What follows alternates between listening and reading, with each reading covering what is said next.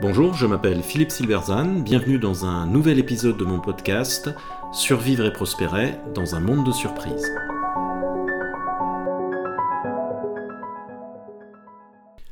Face à l'incertitude, que peut-on contrôler? L'incertitude est anxiogène à de nombreux égards et souvent à juste titre. Définie comme l'absence d'information au sujet d'un phénomène donné, elle signifie souvent qu'on ne sait pas à quoi s'attendre, laissant la porte ouverte aux mauvaises surprises, pertes d'emploi, maladies, accidents, guerres, etc., et nous laissant désemparés. Car la crainte principale liée à l'incertitude est celle de la perte de contrôle, où on ne peut plus rien prévoir ni planifier. Mais elle repose sur une croyance qui est que seule la prédiction permet de contrôler. Or, ce n'est pas nécessairement le cas et les deux notions peuvent être dissociées avec des conséquences importantes pour le management. La recherche en management le sait depuis longtemps et l'un de mes collègues fait régulièrement l'exercice auprès d'un public de cadres dirigeants. Plus l'incertitude ressentie est forte, plus on a tendance à renforcer notre posture prédictive. Or la grande leçon de l'histoire, et pas seulement de ces deux dernières années, c'est que nous sommes à peu près incapables de prédire. Plus la situation est incertaine, plus la prédiction est difficile. Les plus grands changements ont rarement été prédits et les changements prédits ne se sont souvent pas produits. C'est également vrai à plus petite échelle, comme le constatent nombre de cadres d'entreprise qui passent des semaines à faire leurs prévisions annuelles, prévisions qui sont ensuite souvent démenties par les faits. Renforcer une posture prédictive face à l'incertitude, c'est en quelque sorte une version managériale de la ferme des animaux, Autrement dit, quand notre système ne marche pas, nous essayons de travailler plus dur. Mais le problème est plus profond qu'une incapacité inhérente à la prédiction. Seule, semble-t-il, la prédiction permet de contrôler, mais contrôler quoi? Ce n'est jamais clair. En tout cas, on ne contrôle pas la création du futur. C'est un peu comme au cinéma. On peut choisir sa place, mais on n'aura aucun impact sur le film lui-même.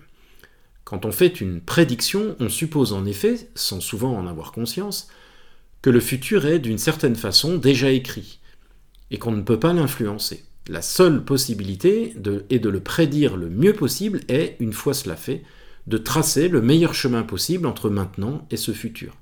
C'est l'objet notamment du business plan. Alors si je vends des brosses à dents, j'ai besoin de savoir vers où va le marché des brosses à dents. Je découvre des tendances, j'anticipe des évolutions, je prédis des tailles de marché. Je considère tous les aspects que je peux prédire, évolution de marché, évolution technologique, changement de réglementation, modification du comportement des consommateurs, etc. Implicitement, je reconnais que je n'ai pas un véritable pouvoir d'influence sur ce qui va se passer. Je suis en quelque sorte preneur du futur qui va arriver. Puis je me pose la question, comment puis-je profiter au mieux par mes actions de ce qui va se passer? En substance, mon approche est la suivante, quelle est la meilleure chose que je puisse faire pour tirer parti d'un futur que je ne contrôle pas? Ici, l'action porte donc sur les aspects prédictibles d'un futur que l'on ne peut pas contrôler.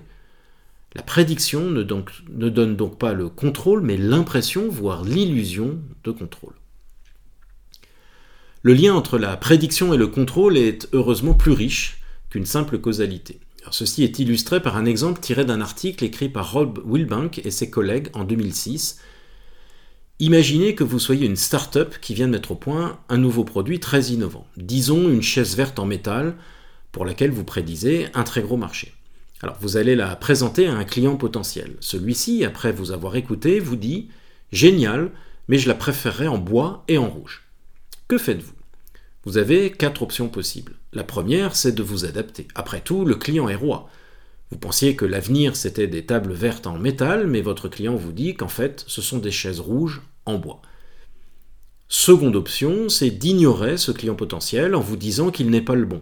Vous repartez en trouvant un autre, en restant dans votre paradigme prédictif. Vous ne changez pas votre vision du futur, vous changez juste de client. C'est ce qu'on appelle la segmentation. La troisième option, c'est de persister et d'essayer de convaincre le client qu'il se trompe, et que l'avenir, c'est bien des chaises vertes en métal. Vous restez dans un paradigme prédictif, mais vous essayez en plus de faire en sorte que votre prédiction devienne réalité. Vous ajoutez donc une dimension de contrôle à votre prédiction. C'est une posture qu'on peut qualifier de visionnaire. La quatrième option consiste à s'asseoir avec le client pour discuter chaise avec lui et définir le type de chaise que vous pourriez créer ensemble. Après tout, ni vous ni lui ne savez de quoi l'avenir des chaises est fait. L'accord consiste simplement à définir ce qui est acceptable pour vous et pour lui pour la chaise que vous allez faire ensemble. L'accord ne porte que sur cette chaise. Il ne présuppose rien de l'avenir des chaises en général. Il s'agit donc d'un accord sur un terme très court, sur le coût suivant, et donc totalement non prédictif. Une fois la chaise réalisée, vous pouvez co-construire une nouvelle chaise avec le même client, ou reprendre la même démarche avec un autre client. Vous allez ainsi, de proche en proche, co-construire le futur, de court terme en court terme. Autrement dit, en co-créant avec une partie prenante, vous acquérez une capacité de contrôle sur le court terme qui vous dispense donc d'avoir besoin de prédire le long terme. Pour avancer dans l'incertitude du monde des chaises, il n'est donc plus nécessaire de prédire, il vous suffit de vous mettre d'accord avec quelqu'un. On voit donc avec cet exemple qu'on peut parfaitement découpler prédiction et contrôle. Autrement dit, si je contrôle, au niveau du coup suivant, je n'ai plus besoin de prédire. L'incapacité de prédire l'avenir n'est donc pas une mauvaise nouvelle, au contraire. L'absence de prédiction de long terme non seulement évite les erreurs de visée et de prédiction, mais elle laisse également ouverte la possibilité d'opportunités inattendues. L'histoire de l'innovation est pleine d'exemples de bifurcation dues à des surprises. Il ne s'agit donc pas de renoncer à la prédiction en se rabattant sur une approche inférieure, mais de prendre conscience que la prédiction non seulement n'est pas nécessaire, mais qu'elle peut être contre-productive. Elle bloque l'innovateur dans une sorte de tunnel de l'innovation conçu comme un grand pari où ça passe ou ça casse. Une approche non prédictive avec un contrôle étape par étape, où l'ensemble est repensé à chacune de ces étapes, est beaucoup plus robuste et beaucoup plus créative. Cette notion de contrôle est en particulier lorsque celui-ci repose sur la co-création, c'est-à-dire qu'il inclut une dimension sociale, met donc en lumière une autre facette de l'incertitude comme situation anxiogène, celle de l'incertitude comme source d'opportunité et d'innovation. Associer la notion de contrôle avec celle de créativité n'est pas si paradoxal que ça en a l'air. Il s'agit d'identifier un petit espace où vous pouvez agir concrètement, plutôt que de rêver à un grand espace où votre seul espoir est que ceux qui l'ont créé vous laissent une petite place. Face à l'incertitude, la bonne question n'est donc pas que va-t-il se passer, mais que puis-je faire là, maintenant, tout de suite, et surtout, avec qui puis-je le faire? Merci de votre attention, vous pouvez retrouver cette chronique et bien d'autres sur mon blog www.philippe-silberzan.com. À bientôt